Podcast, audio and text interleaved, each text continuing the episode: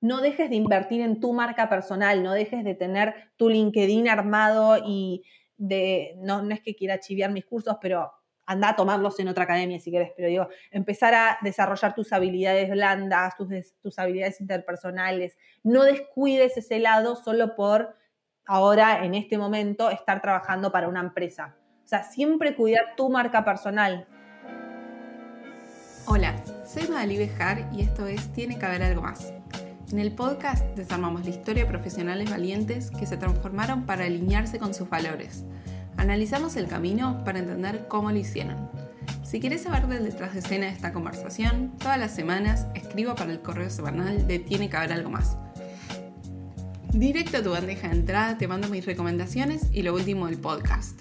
Recibilo el jueves que viene anotándote en tienequehaberalgomás.com barra correo. Estabas escuchando a Mai Pistiner. Ella es licenciada en Comunicación Social, estudió en el Conservatorio de Artes Dramáticas Stella Adler en Estados Unidos y tiene un máster en Psicología General del ICEB. Tiene más de 10 años de experiencia en medios digitales y tradicionales y da consultorías y capacitaciones en comunicación digital, oratoria y persuasión. Es conocida por su contenido periodístico y de sus redes sociales, y ella es la creadora de uno de los podcasts que más se escuchó en Argentina en 2022, que se llama Un pensamiento de Mai Pistiner. Mai creó junto a su equipo la academia para ayudar a mejorar la comunicación de muchas personas. En esta conversación hablamos de trabajar en la televisión, cómo es estar en vivo, su transición para hacer cursos y ser freelancer, el proceso para generar contenido y el diagnóstico de trastorno de la conducta alimentaria que recibió años atrás. Antes de ir con el episodio, un anuncio rápido. Desde que empezamos el podcast recibimos muchísimos mensajes de oyentes de 59 países contando el valor que sacaron de escucharlo. Después de hablar con cientos de ustedes, lanzamos la comunidad Tiene que haber algo más. La idea central vino cuando me di cuenta que los tenía que conectar entre ustedes para que se conocieran. La comunidad es una membresía global y remota donde aprendemos con otros profesionales desde más de 25 ciudades y déjame decirte que hay actividades todas las semanas. Vienen invitados del show para hacerles preguntas de todo tipo en un espacio de confianza o damos clase los que estamos dentro. Tenemos el club de lectura, donde votamos un libro y nos juntamos a debatirlo. Hay un chat que nos conecta a todos para pedir ayuda, compartir recursos y oportunidades laborales. Hacemos un desafío mensual, como por ejemplo usar máximo una hora las redes sociales y compartimos todos los días una prueba para sostener el compromiso. Además, les comparto a los miembros una grabación exclusiva del podcast que no publicamos ni en Spotify ni en YouTube. Dentro hay personas talentosas y ambiciosas que están trabajando activamente en mejorar como profesionales en sus carreras y proyectos. Vas a encontrar personas en relación de dependencia con carreras súper interesantes, emprendedores, freelancers, y aunque cada uno esté en una industria diferente, nos une la forma de pensar. Dejo el enlace en la descripción y unite vos también en tienecabralgomás.com barra comunidad. Ahora sí, vamos con Mai. Hola Mai, bienvenida, tiene que haber algo más. Gracias por venir a conversar conmigo. Hola Maga, gracias, gracias por invitarme. Quiero empezar sabiendo cuál fue para vos una o alguna de las decisiones más valientes que tomaste alguna vez. Haberme, haber, iba a decirte, haberme ido a estudiar afuera, pero no fue esa. Fue el día, estaba de, estaba de vacaciones, eh, estaba estudiando en la Universidad de Buenos Aires Comunicación Social y yo no venía a gusto con la carrera, habían cosas que no... A ver, era una traga absoluta, soy muy obsesiva, muy perfeccionista en todo, lamentablemente, y si bien me tomaba muy en serio la carrera y me la pasaba estudiando, no salía de la silla y era como, pará, yo no estoy estudiando medicina, ¿qué es esto? ¿Por qué estoy clavada en la silla todos los días estudiando teoría de la comunicación 1, semiótica, digamos, todos estos conceptos que están fantásticos, pero yo necesitaba, por, mi personalidad, salir a la cancha. Necesitaba activar y dejar de estar estudiando tanto, aparte yo sabía que esa era la carrera más larga de la UBA después de medicina, o sea que tenía un futuro muy desalentador. Y creo que lo más valiente que hice, que no muchos quizás se animarían, y menos los que tienen una personalidad así perfeccionista y obsesiva como la mía de respetar el mandato, fue el día que volví a la UBA después de las vacaciones de invierno. O sea, vacaciones de invierno, vuelvo, primer día de clases, me toca taller de radio. Nunca me voy a olvidar. Justo era parte de un subsuelo, todo oscuro, bien, bien depresivo, pero no por, el lugar en sí, pero porque yo ya estaba deprimida. Llegué, me senté y dije, ¿qué hago acá? No quiero estar más acá. Y me fui. Y nunca más volví. nunca más volví. Y creo que esa fue una decisión muy valiente, porque te repito, el mandato yo lo tengo muy fuerte. Mis dos hermanas se recibieron de la UBA, la más grande estudió en el Pellegrini, y creo que para la clase media que, la viene remando el hijo que se recibe de la universidad es como un must, eso debe ocurrir. Y ese día fue como, pará, pero esto no, esto no me está haciendo feliz, pero más allá del cliché de no me está haciendo feliz, porque muchas cosas no te hacen felices en el momento, pero bueno, uno las hace porque en el futuro va a tener los frutos. Pero decía, esto tengo la intuición de que no me está llevando al camino al que yo quiero llegar. Y de ahí me fui, me fui directo para la casa de mi hermana, me acuerdo porque quedaba más cerca de la facultad. Llegué a la casa de mi hermana y lo llamé a mi papá. Mi papá vive en Estados Unidos desde la crisis del 2001. Y le dije, ¿me puedo ir a hacer algo allá? Quiero hacer algo allá. ¿Puedo ir a estudiar? ¿Puedo, ¿puedo hacer algo? Y me dijo, sí, mi papá siempre deseó que yo viviera allá. Entonces, tipo, a los 10 minutos ya tenía el pasaje esa es una, es, obviamente es un privilegio, no todos tienen ese privilegio. Y bueno, y creo que a los 15 días o al mes me había ido, me terminé yendo a estudiar a Estados Unidos y después me gané una beca y viste cómo se va dando todo, como que una sucesión de hechos. Y bueno, después eventualmente cuando volví a la Argentina terminé por este mandato, por esta, por esta obsesión que tengo del título, terminé la carrera de comunicación en otra universidad, simplemente por el título, simplemente para morirme con el título en la mano cuando yo ahora en perspectiva te digo, Maga, la verdad, no importa el título, creo yo que no importa el título y creo que menos hoy, cuando las habilidades duras, cuando, es, cuando estas digamos, disciplinas las más duras, ¿no? La ingeniería, la abogacía, el derecho. Eso es como que ya se asume que vos lo sabés. Hoy en día eh, el mundo necesita algo más de vos. No sé si me explico. Y son estas habilidades blandas, ¿no? Que no te da la universidad. Entonces vos puedes ser un nerd y estudiar toda la vida en la universidad, posgrado, máster, bla pero si no desarrollas estas habilidades blandas, que es la inteligencia emocional, la capacidad de tener buenas habilidades interpersonales con el otro y muchas otras más, como que el título universitario se queda recorto. Sí, Pero bueno, creo que respondí tu pregunta. Bien. A ver, hay una parte donde creo que muchos entendemos que cuando haces una carrera universitaria hay un montón de cosas que quedan eh, desactualizadas, obviamente, como tu caso comunicación, mi caso sistemas, obviamente se van a desactualizar los programas. A la vez siento que el mundo todavía para algunas cosas valora el título.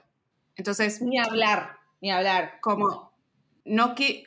Siento que, que depende mucho, ¿no? Y que también pasar por una experiencia larga te da esas habilidades de como supervivencia disciplina. Pero pará, yo no quiero hacer apología a la persona que esté escuchando esto a que tire todo y deje de estudiar, porque no, esa no es la respuesta. Además, depende mucho de cuál es tu proyección, cuál es tu sueño, en qué te ves. Si vos te ves siendo la CEO de una empresa multinacional, te van a pedir el título, te van a pedir el posgrado y te van a pedir cursos que, digamos, depende mucho eso. Yo no me veía, primero yo cuando dejo la carrera es porque empiezo, a investigar a ciertos referentes o ni siquiera referentes, a las personas que yo veía que, estaban trabajando en los medios en Argentina. Y yo decía, no hay uno con título, salvo alguno que otro que era abogado, que ni siquiera había estudiado comunicación, ¿no? Hay muchos periodistas que, que yo siempre lo que recomiendo hoy en día es que si vas a, ser periodista, que quizás es mejor que estudies una carrera tradicional, porque el periodismo en sí se, se va aprendiendo en el oficio, no es que tenés que aprender comunicación, teorías de la comunicación, que como vos decís, hay muchas que ya están obsoletas. Entonces, no, no quiero hacer apología a que no estudien, pero sí que evalúen como que, que no sigan todo a la carta, ¿no? Porque hay un menú muy amplio y quizás el, plato más pedido que todos quieren no es el que no es el que a vos te va a gustar y no es el que vos deberías pedir. Punto. Total. Mike, ¿qué dirías que es lo mejor y lo peor de ser independiente? Lo peor es que, bueno, esto es típico, que ya lo debes escuchado de todos los que entrevistaste, que no parás, digamos, que no tenés vacaciones, si no tenés licencia, si no tenés fines de semana, sí, podés tomarte, yo trato de tomarme quizás el sábado y el domingo como para mentalmente parar, ¿no? Si surge algo en el teléfono, siempre, siempre voy a estar, pero yo me acuerdo cuando trabajaba para América, si a mí el sábado o el domingo me entró un mensaje de trabajo, era como fingía demencia, como se dice hoy en día, y, como no, no lo vi, no, no existe. Pero hoy en día encima me pongo en el lugar de líder en el equipo. No digo jefa porque la verdad que no, no me sale ser jefa, pero sí soy como la líder de la academia de comunicación que armé. Entonces no puedo no responder, pues si yo no respondo, es como, bueno. Pero eso creo que es lo peor. Sobre todo lo sentí mucho ahora con mi segundo embarazo, porque mi primer embarazo lo transité trabajando para otros estaba trabajando todavía en América Televisión. Entonces me pedí la licencia, los tres meses, sin eh, con, perdón, con goce de sueldo, después me pedí uno adicional sin goce de sueldo y fue como, bueno, esto es un spa, esto es hermoso, me acuerdo que me pasaba los días armando el cuarto para mi bebé, pensando en el color de la pared y disfrutando de ese momento tan especial de la mujer y bueno, y de la familia. Y este segundo bebé no solamente ya el segundo bebé, en general, toda la magia uno ya la vivió, entonces lo, típico de segundo, pero además se suma que, que me agarró en un momento profesional muy heavy y no obstante yo decidí eh, buscar este segundo bebé y demás, pero bueno, fue como que no hubo, no hubo magia, no hubo armado de cuarto, por poco que, por el poco que un día antes dije, che, ah, necesito ropa, vamos a ver si en la bolera tengo la ropa, viste, todo muy así. Y lamentablemente eso no está bueno y eso es parte de ser independiente, porque si yo, yo ya para este segundo bebé no trabajaba en América, entonces si yo dejaba de producir, mi pareja me dice, bueno, May, pero es una decisión tuya, porque vos podés dejar de laburar un mes, darte, eh, digamos, el gusto de, sí, pero no quiero, no quiero, porque yo quiero que mi negocio siga creciendo, yo quiero que mi marca personal siga creciendo, yo no quiero abandonar todo este laburo que vengo haciendo. Y me parece, me, me frustra pensar, y me agarra este fomo de trabajo de, che, porque venga el bebé no significa que tengo que abandonar mi profesión. Entonces es, sortear el balance, que la verdad que es muy complejo, pero es elegir lo más difícil es que, es que no tenés tiempo, no, no, hay tiempo suficiente, no tenés tiempo. Cada, esta, esta entrevista la venimos pateando hace bastante. Antes del embarazo. Antes del embarazo te pido mil estabas embarazada. No, había prioridades más importantes. Había un bebé ahí gestándose, o sea, el podcast puede esperar. ¿Qué dirías que fue algunas cosas que hiciste bien para construir tu marca personal?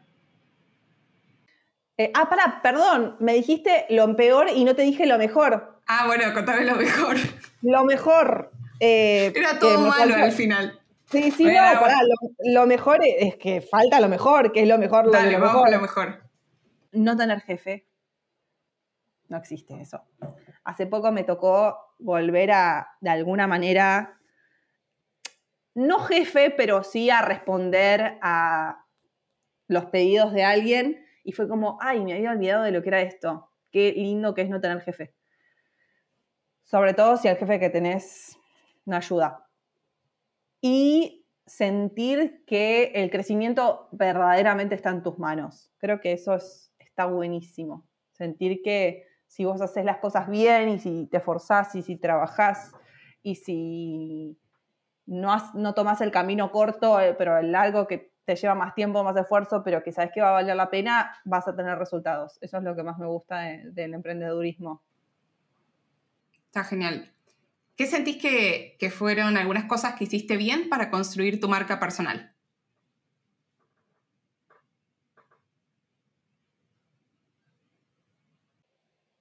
Estoy pensando. Bueno, la, comunidad, creo que las redes sociales ayudó muchísimo. Y creo que mi marca personal, primero, se basó mucho en la credibilidad, siempre. Es algo que cuido mucho. De hecho, viste, hoy en día con lo de casino online y mucho influencer promocionando estafas piramidales y bla, me ha pasado un montón de veces darme con, esas, esos dilemas éticos de, che, ¿qué hago? ¿Acepto esto que me están ofreciendo? Que la verdad que es un montón de plata y es tentador. O no lo acepto, pero sé que estoy en el fondo haciendo lo correcto, ¿no? Y quizás perdí oportunidades comerciales en muchos momentos sabiendo que no era lo correcto, sabiendo que iba a promocionar algo que no estaba alineado con mis valores. Y creo que de alguna manera eso, mi comunidad, mis seguidores más fieles, los que me siguen hace mucho, lo, lo, fueron valorando y, y, cuando, y por eso cuando pasa algo a nivel país o en el mundo o cuando necesitan una opinión de algo, ahí es cuando me llegan mensajes y yo valoro mucho eso, porque digo, che, va, creen en mi palabra y esperan mi opinión sobre un tema en particular porque saben que no, está, no es tendencioso o, que lo voy a dar sin ningún problema. Hoy es muy difícil, muy difícil, como que se asocia marca personal, sobre todo en las figuras públicas, no me refiero a mí, sino a figuras públicas, de verdad, no sé, te hablo de un Nico Quiato, te hablo de, un, de una Nati J, siento que para cuidar la marca personal no deben embarrarse, no deben meterse en terrenos políticos, en, con, ¿viste? temas controversiales. Y a mí ya, eso me tiene recansada, recansada, ¿viste? Como que, bueno, me parece que el que más se metió en el barro y la terminó haciendo súper fue Santi Maratea porque, porque ha hecho cosas como que si él hubiese querido cuidar su marca personal, no las debería haber hecho y aún así las hizo. Y tiene la gente que lo ama y tiene la gente que lo odia. Pero yo estoy como un poco cansada de ver que en nuestra generación los comunicadores son tibios, ¿viste? Como que me, agota, me agota, ¿viste? Prender un streaming, me estoy reyendo de tema, pero ¿viste? escuchar un streaming o lo que sea y ver que no hay opiniones reales de nada salvo de eh, si te gusta más arriba o abajo, o si te gusta más eh, que te llamen o que vos llamas. Entonces creo que mi marca personal se basa en que yo quiero y voy a opinar de lo que sea. Y me gusta opinar, me gusta opinar. Me parece que cuando uno se informa un poco sobre un tema o mucho, tiene que animarse con respeto y con fundamentos, tiene que animarse a su opinión. Y me parece que mi pequeña audiencia en comparación con, te hablo, Nico Kiate, creo que lo que valora es eso, es que en, mi, en mis canales de, comunicación va a encontrar eso. Va a encontrar opiniones y perspectivas que, que en otros influencers más públicos, por cuidar más y por que trabajan con más marcas y demás, quizás no lo pueden hacer. ¿Crees que esto viene de la mano de la cultura de la cancelación o a la vez de tener personas con mucho poder en el sentido de redes sociales? Que antes, a 10 años atrás, no había personas con millones de seguidores con ese poder de voz, que a la vez esas personas no saben de todo, entonces no están como capacitadas para todos los temas. ¿Crees que viene por alguno de estos dos lados? Sí, las dos cosas. Pero también, sí, es contradictorio, porque viste como que la pregunta es, ¿quién tiene la culpa? Si el chancho o el que le da de comer, como que hoy en día la figura de comunicador está medio confusa o desvirtuada porque ¿quién, quién, ¿quién es más comunicador? ¿El que estudió la carrera de ciencia de la comunicación y sabe todo sobre teoría de la comunicación? ¿O el influencer que, no sé, por ejemplo, Pablito Castillo, que tiene 6 millones de seguidores en TikTok? Y es un humorista, pero que, sabe sobre comunicación más que quizás los docentes que enseñan en la carrera de comunicación porque para armar una comunidad de 6 millones de personas me parece que algo, algo tenés que saber de comunicación. Entonces, eh, me perdí con la pregunta, pero um, me parece que, que hay de todo un poco. Está el que, el que quiere opinar, el que se muere por opinar, pero no lo hace porque sabe que se le van a bajar un montón de contratos de marcas, y el que genuinamente no sabe, no sabe, no sabe entonces no va a opinar porque no sabe, pero aún así tiene un micrófono y lo escuchan todos los días 60.000 personas. También hay algo de incentivos, porque si vos decís, em, no puedo decir nada polémico porque se me van a caer como em, oportunidades de negocio con marcas que a la vez pueden estar como mis valores comprometidos promocionando un casino online que no debería pasar, eh, obviamente la persona va a tener el incentivo económico de trabajar hacia eso, porque si no, ¿cómo pagas tu comida o dónde vivís? Tal cual, obvio, recontra. Mike, ¿qué, es para vos algo que hayas aprendido por trabajar tantos años en televisión en vivo? ¿Qué, qué, cuál fue el aprendizaje que tuve? Sí, ¿qué cosas aprendiste? Uno, que es mucho más difícil de lo que parece, sobre todo si estás, a ver, lo primero que se me vino a la cabeza fue eso por la experiencia que tuve en el noticiero de la mañana de BDA. Ahora, después me voy a otros espacios que estuve y te puedo decir que es muy divertido. O sea, si te gusta la televisión, creo que es lo más divertido que hay en la vida. Es espectacular. Es, si tenés un buen equipo y se da una dinámica buena entre la gente que está detrás de cámara y los que están, es espectacular. Yo me acuerdo cuando trabajé en el canal de la ciudad dos años, que es un canal local muy chiquito, no lo mira mucha gente, pero era realmente para mí, qué bueno me toca ir a trabajar. Era eso, era, me moría, me divertía, la gente era buena onda, hablábamos de temas que nos, nos copaban, o sea, fue una diversión para mí. Después sí me tocó pasar a espacios más desafiantes y, y bueno, darme cuenta que cuando estás al aire no bueno, ahí hablando un poco de lo que veníamos diciendo recién, no siempre lo que vas a decir está alineado con lo que verdaderamente querés decir, no que, no que hagas propaganda, no estoy hablando de política, estoy hablando de otras cosas, como que te tenés que cuidar mucho con las palabras, ¿no? Porque tenés que tener un filtro constante en la cabeza de, che, te está escuchando mucha gente. Y más hoy en día con la corrección que hay, eso aprendí, o sea, que la masividad conlleva una responsabilidad gigante. Y ahí es cuando también empatizo con, con los influencers que de pronto deciden no, tocar determinados temas. ¿Y qué otra cosa aprendí? Aprendí que es muy agotador, sobre todo si trabajas en un turno muy temprano, o sea, admiro, yo el otro día estuve charlando con, ay, se me fue el nombre, que es la economista del programa de BDA La Mañana, que es una, genia la chica, se me fue su nombre, perdón, perdón a ella, pero se me, estoy tan mal dormida por mi bebé que me pasan estas cosas, ¿viste? Como que me olvido de, nombres y eso.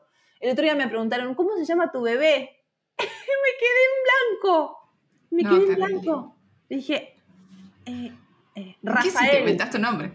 No, después caí, pero fue tipo, te juro que no me acordaba el nombre de mi, de mi hijo. Imagínate si me voy a acordar. Bueno, la economista de BDA le dije, che, te felicito porque ya estás hace dos años y es un, se despierta todos los días cuatro y media de la mañana para ir al aire y para que la miren miles y miles de personas. No es que te despertás cuatro y media de la mañana para estar en pijama y ponerte a estudiar. No, te tenés que preparar y es muy difícil hablar bien a las 4, a las 6 de la mañana, 7 de la mañana. Tu cerebro es como, che, no, no respondo.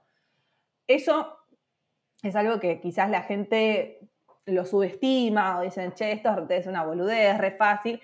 Y otra cosa que aprendí también, otra cosa muy importante que aprendí hablando de emprendedurismo y hablando del lado más comercial de trabajar en televisión, es que la televisión no te hace ganar mucha plata. Que eso es como un mito o ni siquiera un mito, quizás una idea que tiene la gente en la cabeza y es que el que trabaja en televisión tiene una vida maravillosa y gana mucha plata y está tan lejos de la realidad, pero, pero tan lejos. Yo te puedo decir 10 personas de la televisión que tienen mucha plata.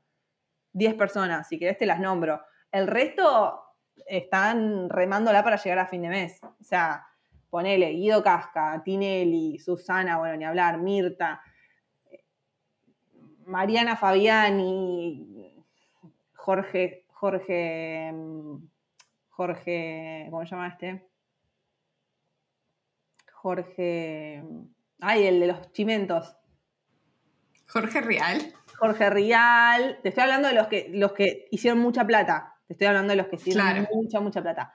Todos los que están debajo de estos grandes nombres son tipos que laburan y que cobran un sueldo como quizás cobrarías un sueldo en una empresa multinacional promedio, un sueldo promedio y, están a, la espera de que haya ajustes porque si no, no llegan a pagar el alquiler. O sea, es totalmente falso que, y a veces eso es re contradictorio porque uno prende la tele, yo ahora que lo viví del otro lado, a veces prendo la tele y veo, viste, ponele panelistas y digo, no sé, la televisión tiene todo este aura de, de, de, no sé cómo decirlo, de gente que quizás es más privilegiada o gente que de pronto tiene muchos beneficios extras por trabajar en televisión y a menos que seas una figura muy importante, el resto es un ser vivo como todos nosotros, un mortal más que la viene peleando y cuando va al supermercado se fija cuál es el yogur más barato. Entonces, entrar a los medios para, creyendo que vas a ganar plata es, es un mito que hay que derribar ya mismo. Bien, está bueno, está bueno los porque... Medios ya no, de hecho, los medios no son sustentables económicamente. O sea, hoy en día un medio de comunicación masivo ya no genera plata. Por eso es tan low cost, se convirtió en un... Eh, los canales de televisión son realmente low cost hoy en día. Es como que te tomes un avión low cost en todo sentido, en todo sentido. No es como en los 90 o te diría en los 2000, yo crecí con esa visión de la televisión, por eso siempre quise trabajar ahí. Después cuando entré y cuando me di cuenta que, ya no es más así, que de pronto los, canales de televisión sobreviven por otros motivos, pero no tanto por, por el dinero que haya en el medio, ¿no? Suena igual que es una industria como que va a haber un montón de estrés, que muchos quieren entrar, y ni siquiera me puedo imaginar como las tensiones que vos habrás pasado. ¿Cuáles dirías que son como las mayores consecuencias que tuviste vos a nivel, no sé, físico, salud mental, salud física, por trabajar tantos años en televisión? Em, la primera fue que cuando yo, yo en BDA hice un reemplazo de unos meses, no es que estuve fija, pero cuando terminé el reemplazo terminé internada por una cervicalgia que nunca fue tan aguda en mi vida pero porque yo no lo pude sostener, viste que se dice medio que nuestra generación es, nuestra generación es un poco de cristal. Yo no, no pude sostener ese nivel de estrés, no lo pude sostener. Tener en la cucaracha una productora todo el tiempo dándome órdenes, mientras que eran las 7 de la mañana, mientras que tenía que decir una noticia sin equivocarme, sin pifiar con una cifra, con un número no hay prompter, o sea, no es que vos tenés la información, te la tenés que saber, obviamente. Entonces es mucho más complejo de lo que uno imagina y sobre todo si no, como que la, prueba, la, uno se prueba, o sea, yo me probé, ¿no? Y quizás no estás hecho para eso, para estar en un noticiero a las 7 de la mañana dando noticias. Pero bueno, ya es demasiado tarde, estás ahí en el vivo, te, tenés que tirar la noticia, tenés que tirar la cifra, el dato, cambiar la cámara. Viste como que es un montón de información y mi cerebro explotó. Yo descubrí con el tiempo que estoy, eh, digamos, mi cabeza da más para otras cosas, da más para las entrevistas. Ahora el ciclo que estoy haciendo para República Z, que también se está distribuyendo en Infobae y demás para los políticos, me gusta mucho más eso, más relajado, que fluya una conversación humana. La verdad es que fue muy, muy desafiante este programa de BDA. Mm. Y después pasé a trabajar con Andino y quedé embarazada al toque. Y llegó la pandemia y bueno, una sucesión de, Bien. de hechos. ¿Qué es otra cosa que hayas hecho? Puede ser cualquier cosa que vos digas, esto es mucho más difícil de lo que alguien puede creer desde afuera sin hacerlo. Actuar. Actuar, la actuación. Yo cuando me fui a Estados Unidos, cuando, cuando esta anécdota que te cuento que, corto ahí y, y, me quiero ir de la universidad, yo me voy a Estados Unidos a, a un curso de actuación en una escuela muy conocida allá que se llama Lee Strasberg, que Lee Strasberg fue como, bueno, la gente del arte lo va a conocer. Y ahí empiezo a indagar más como en, la pata artística y quería como probar eh, la actuación. Y cuando estoy allá, terminando este curso de un mes, gano una beca para otra escuela que era como la competencia que se llama Stella Adler. Entonces ahí efectivamente me termino quedando a vivir y estudio en el Conservatorio de Artes Dramáticas. Y ahí fue donde aprendí que, che, es lo más difícil que hay en, esta vida. Después de maternar, creo que qué difícil que es actuar, porque una cosa es actuar y que se note que estás actuando. O sea, ver una película y, irte de la trama porque decís, ay, esta persona está haciendo de la mala y está haciendo de... Otra cosa es ese actor que yo ahora lo veo desde otro lugar, porque como estudié tanto la teoría de la actuación y demás, ahora veo una, una película y cuando veo a un actor o a una actriz que de pronto me olvido que están actuando, digo, che, impresionante, espectacular. Porque son tantos, hablando de estímulos, hablando de televisión, grabar una película, son tantos estímulos a la vez. Está hay 100 personas atrás tuyo con las luces, con el guion, con la cámara, vos tratando de concentrarte en el personaje y en la emoción. O sea, es un tenés que, como de nuevo con esta palabra de fingir demencia, es, una, es un delirio. Lo, lo menciono más a nivel internacional, viste, cuando miras películas más de Hollywood, no quiero, no es que estoy diciendo que en la Argentina no hay buenos actores, porque sí los hay, pero yo no miro telenovelas, bueno, ya casi no hay ficción argentina, lamentablemente. Pero bueno, ponele mm, esta, de, mm, esta serie de Diosito, ¿cómo se llama? Ay, para. Ni idea. Ya te digo, Diosito. Em, el marginal. Ah no la terminé de ver, pero a eso voy. Es una serie que vos ves y dices, acá no, hay, acá no están actuando, acá son, son ellos. Y eso a mí me parece que está re subestimado. O sea, actuar es lo, al menos en mi caso, es lo más difícil que probé en mi vida y lo que, y, me costó un montón. O sea, no es que hay un techo, no es que decís, listo, ya aprendí a actuar. Es muy difícil, como muy difícil. Eso es lo más difícil. Y después, obviamente, la maternidad a nivel personal, ni hablar. ¿Cómo fue para vos la transición de los medios masivos empezar a hacer cursos y armar tu academia? Bueno, los cursos los empiezo armando cuando estoy trabajando en medios, porque se me daba esto de que me preguntaban, che, Mai, me copa tu forma de comunicar, me gusta que te animes a hablar. Pues yo empecé a subir contenido en redes sociales en el 2015. Todavía no era muy común que vos fueras a un evento donde están todas las cámaras, donde estaba, no sé, te hablo de un Martín Fierro, ¿no? Y hubiera una pibita ahí con el teléfono grabándose en selfie. No era común.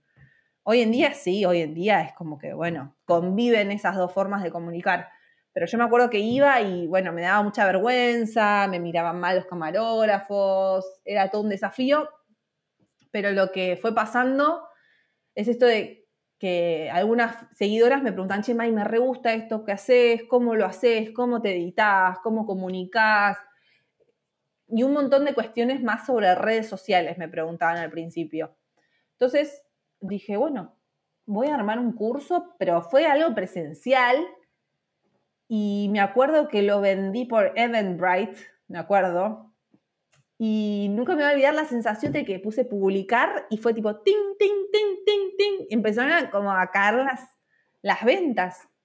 Y fue en la maquinita con Nana Inseul, que ella fue la que me invitó y la que me promovió a que hiciera el curso. Yo no, me, no creía en mí, ni en pedo, no creía nada en mí. Me decía, nena, tenés un montón de conocimiento, animate a hacer un curso, animate a, hacer un encuentro presencial con gente que quiere escucharte. Yo como, no, ¿qué voy a decir? ¿De qué voy a hablar? Y, es importante recordar a la gente que, que, te dio como ese empujón de autoestima porque ella fue la que me dijo, che, de verdad que vale la pena que, hagas esto. Entonces hicimos un evento juntas, ella dio una parte y yo di otra, y bueno, y a partir de ahí fue como que fue creciendo, y lo que pasó en la pandemia, el mundo se paró y empezó, bueno, yo estaba en, mi casa encerrada, embarazada, de licencia, encima estaba de licencia, o sea que tampoco tenía tanto para hacer. Y dije, ¿qué pasa si hago un curso eh, en la compu, online? Dije, ¿cuánta gente se anotará? No sé, porque aparte no, no, no, no, no estaba muy familiarizada con esto de enseñar. Nadie estaba familiarizado con esto de enseñar por, por Zoom. Y abrí un cupo y se me llenó. Dije, wow, esto, algo está pasando acá, que fue el curso de oratoria. Yo, armé el curso de oratoria en pandemia, armo un cupo y máximo 100 personas, porque creo que yo tenía el Zoom gratuito, que creo que son 100 personas. Y dije, bueno, voy a abrir otro. Abrí otro para los miércoles, 100 personas. Y terminé haciendo el curso de oratoria para 300 personas durante la pandemia, lunes, miércoles y viernes. Y fueron cuatro clases. Entonces, durante un mes entero estuve dando el curso de oratoria para la gente que lo tomó de forma presencial. Y después lo que me pasó fue que una vez que termina eso y yo ya tengo a mi bebé y dije, esto es recontra mega agotador, me acuerdo que me quedaba sin voz, o sea, la docencia es otra, otro desafío, otro gran desafío. Dije, ¿qué pasa si lo subo a la red y la gente lo toma cuando quiere, como quiere y bla? Y lo edité yo fui como editando las mejores partes de estas clases que había dado en vivo y lo subí y bueno, y ahí empezó a andar solito. ¿Y siguen ahora eh, grabados esa misma versión de la pandemia? No, no, no, se grabó dos veces de nuevo, sí, sí, y se agregó material. Es que vos ten en cuenta que yo cuando empiezo a subirlo, no, yo no sabía nada, nada, no sé si es interesante que me meta en el mundo de, de vender cursos en sí, no sé hasta qué punto querés que te cuente ese tema. No, a mí, a ver, quiero eh, taclear el elefante en la sala, que es que probablemente quien escuche esto y si alguna vez lanza un curso, no te va a pasar esto de que publiques y sea tipo eh, clinks de, venta uno tras otro. No. Esto no pasa. Entonces, eh, desarmemos por qué sí pasó eso. Bien, perfecto, me encantó. A ver, primero, ¿de dónde sale este curso? ¿Cómo lo armo el curso? Porque si no parece como, armo un curso de oratoria, listo, ya está, tengo el contenido. No. Yo venía, había dado este curso de redes varias veces de forma presencial. Y a mí la verdad que las redes sociales, a ver, me encantan, son mi medio de, comunicación y son mi herramienta de trabajo, pero es como un amor-odio, ¿viste? las, amo y las odio. Y ya había algo que ya no me llenaba. ¿Viste? ¿Viste? La docencia es algo que te tiene que gustar transmitir esa información. Y ya no me divertía más transmitir información de redes sociales en ese momento. Entonces yo dije, bueno, ¿qué me gustaría, ¿de qué me gustaría hablar? ¿De qué me gustaría hablar? Y entonces me puse a pensar en todo lo que yo había estudiado y en la pandemia me puse a leer todos los, todos los cuadernos del Conservatorio en Artes Dramáticas, no de la carrera de comunicación, fíjate vos. O sea, me, agarré todos los libros, que de hecho los, sigo teniendo acá. Los libros, ese amarillo, por ejemplo, es uno, que es, que es el de la voz, que es un libraco así que te enseña a usar la voz.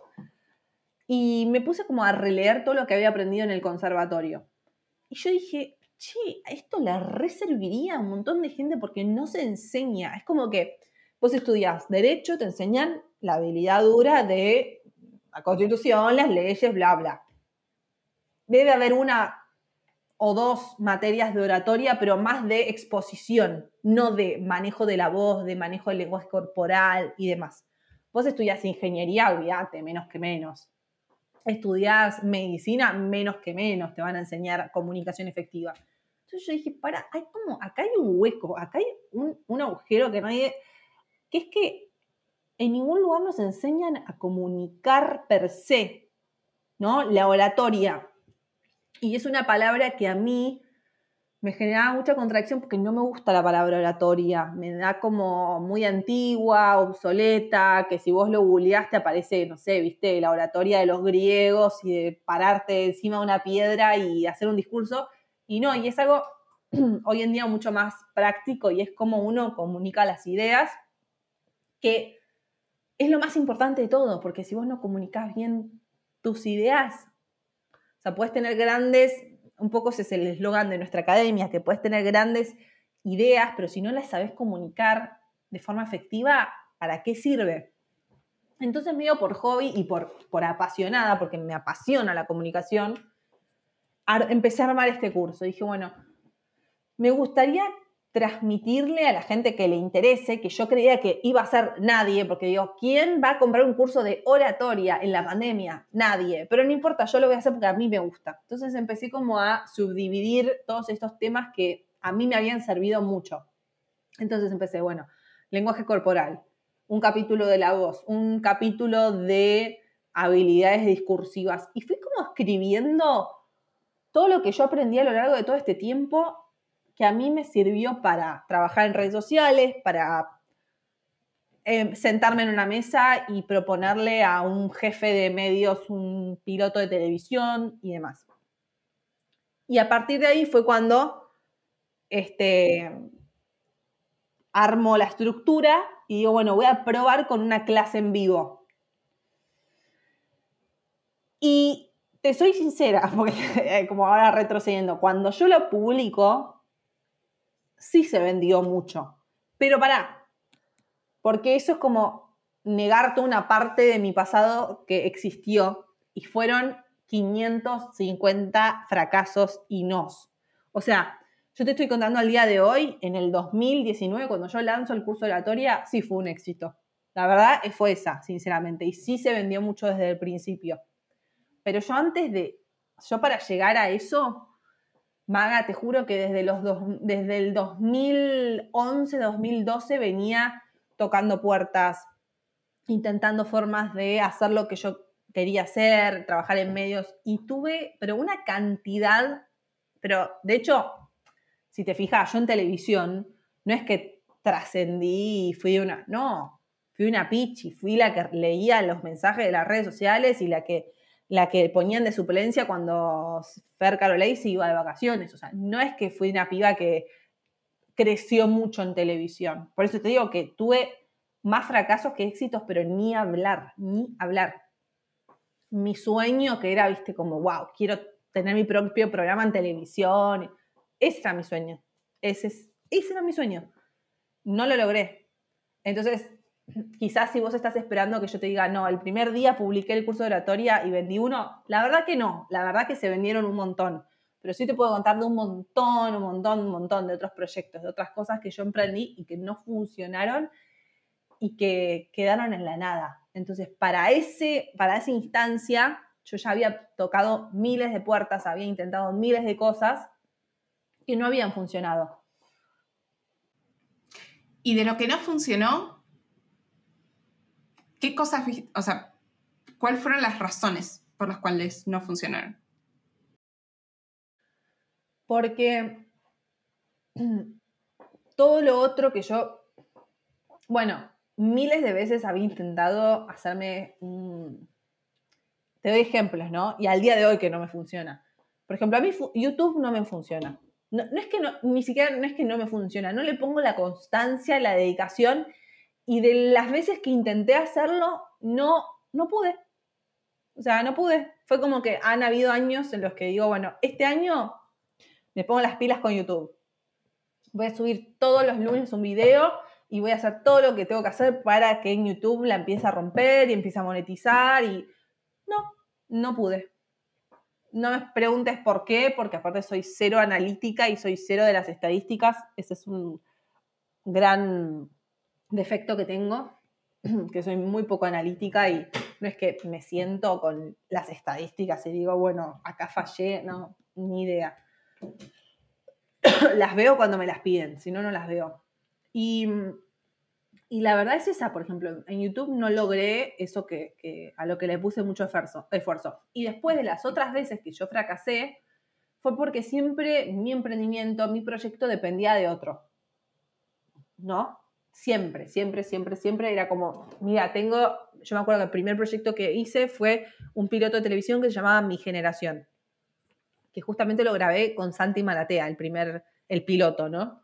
Le dije, che, bueno, lo conseguimos a Santi para que se sume y la idea era venderle esa idea. Esto fue en el 2014 o 2015, imagínate. Santi Malatea era un youtuber que no era lo que era hoy en día.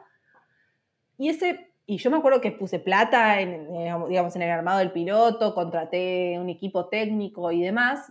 Y después cuando cuando eh, me toca salir a venderlo a los canales, a los productores y demás, nadie me dio bola y ninguno, digamos, a nadie le importó. Y eso sí fue un fracaso. Fue un gran fracaso. Por eso te digo que la verdad es que cuando uno también... Es como que uno tiene que empezar a escuchar más cuando uno se da cuenta que es bueno en algo, o ni siquiera la palabra es bueno, es cuando uno está cubriendo una necesidad que todavía evidentemente no está cubierta, porque yo saqué un montón de cursos que no vendieron como el de oratoria. Ahí sí te puedo decir, o sea, mi objetivo con mi academia este año fue, junto con mi socio, porque ya somos una estructura, ya somos cinco personas, hay un montón de cosas que no dependen de mí, yo no tengo ni idea de lo que está pasando en muchos momentos del día porque imagínate que llegar a la dimensión de casi 40.000 alumnos, o sea, tiene que, nada, no puede pasar todo por mí. Pero el objetivo que yo me había puesto a principio de año fue, ahora que ya hice este curso de oratoria y que fue realmente un éxito, ¿y qué pasa si hacemos, si abrimos el abanico y si armamos un catálogo mucho más amplio de habilidades blandas? Y la verdad es que hay cursos que la rompieron y hay cursos que no vendieron nada no vendieron, pero nada, nada, o sea, nada, nada, no porque le pusimos pauta y para eso está mi socio, para todo lo analítico que yo no tengo. Y bueno, y él logró que, algunos cursos despegaran a través de la pauta, pero te digo, hay cursos, por ejemplo, el de cómo crear y lanzar un podcast, ¿no? Que yo en 2020 o en 2021 hice un podcast y le fue muy bien. Entonces mi socio me dijo, che, ¿por qué no está bueno el tema, está re de moda el tema podcast, hay mucha gente que quiere hacer un podcast y no sabe cómo se hace, ¿por qué no te haces un curso de eso? Y a mí me encanta la docencia y me encanta enseñar, bueno, dale, lo, hice como en, un mes ya lo había hecho. Y ese curso no vendió, creo que deben ser, no sé, máximo, no sé cuántas personas, pero no, no es que todo lo que hacemos es un éxito, no, realmente no. De hecho, también este año hicimos la idea, armamos la idea de empezar a a ofrecer servicios in company. Y yo me tomé un montón de tiempo de como reclutar expertos, ¿no? Entonces tenemos como una carpeta de, expertos en, recursos humanos, en psicología, en datos, bueno. Entonces, cada vez que nos llegan muchas propuestas de empresas, che, queremos una capacitación de MAI. Y la verdad es que yo por tiempos no puedo hacerla, no puedo hacerla. O sea, me encantaría, no puedo hacerla. Y les mandamos este documento de otros expertos y como que no. No, no, nos gustaría que venga Mai. Y bueno, ese, también fue un gran fracaso porque yo aposté a la identidad de la academia más allá de mi nombre y, proyecto eso, o sea, quiero, quiero que la academia crezca más allá de mi nombre. Quiero que la academia sea una academia de comunicación donde hayan muchos expertos y donde todos los expertos que están están reelegidos, pero trabajamos mucho para elegir al experto y nos gusta mucho ese trabajo.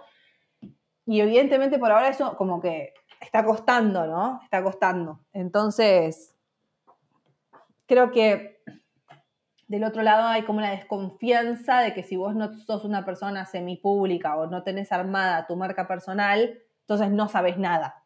Entonces, tenemos este documento de expertos, pero como quizás no tienen la exposición que tengo yo por mi laburo, no confían o no los quieren contratar.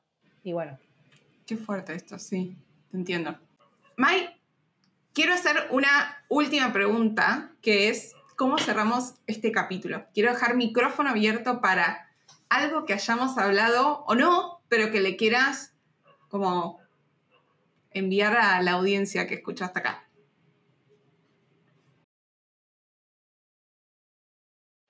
Bueno, primero este concepto de que ya está retrillado, ya sé que lo deben haber escuchado 50.000 veces, pero de, prueba y error, prueba y error, prueba y error. Pero que la prueba no sea tipo, pruebo un día, hoy me despierto y tengo ganas de hacer un podcast, entonces hoy era un podcast y si no lo escuchó nadie, bueno, listo, esto no era para mí, no, no. La prueba tiene que tener su consistencia, si no, nunca vas a saberlo.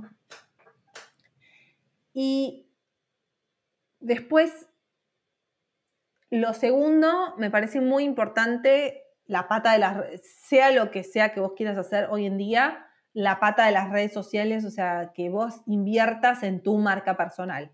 O sea, me parece que hoy en día, así como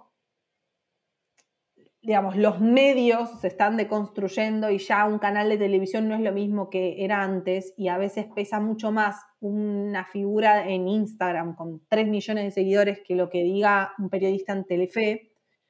Esa línea pasa en todos los ámbitos laborales. O sea, si vos sos una persona que quiere crecer en una empresa, no dejes de invertir en tu marca personal, no dejes de tener tu LinkedIn armado y de, no, no es que quiera chiviar mis cursos, pero anda a tomarlos en otra academia si quieres, pero digo, empezar a desarrollar tus habilidades blandas, tus, tus habilidades interpersonales. No descuides ese lado solo por ahora, en este momento, estar trabajando para una empresa. O sea, siempre cuidar tu marca personal, aunque no trabajes en medios, aunque te toque ser... No sé, me, me pasa con los médicos, que eso me impresiona un montón, que hay un montón de médicos que toman mi curso de oratoria y es como que me dicen, May, me sirve un montón porque a mí eso me da las habilidades después de cambiar de trabajo, irme a otro hospital, a otra clínica, discutir, eh, negociar mi sueldo. Entonces, más allá de lo que vos quieras hacer, o sea, invertí y trabaja en tu marca personal, porque eso no te lo va a sacar nadie, esa sos vos. Y el concepto de marca personal está buenísimo. Es como desarrollarlo. Si necesitas armarte un Instagram de, no sé, sos arquitecta, invertí en eso. Digo, invertí tu tiempo y tu creatividad. Gracias, Mike, por venir, por compartir todo esto también con, honestidad, porque si no, todos nos comemos como, el, como entre comillas, el personaje de Internet y, y pensamos que tirás una semilla y que todo factura millones, ¿no? No. Amo tu pelo igual, quiero decirte antes de cortar. ¿Cómo, ¿cómo haces para, cuando vas a la peluquería, qué le decís? Porque tenés como oscuro abajo y rubio arriba. Igual es la luz que me estoy quedando, estoy ah, quedando ciega, o sea, mira, para.